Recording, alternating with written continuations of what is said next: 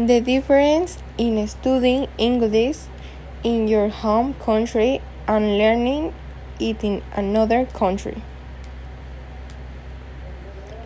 There is a big difference between studying English abroad or in your country. Since while in your country of origin you disconnect as soon as you finish the class, returning to your own language in classes taken in a foreign country the opposite course.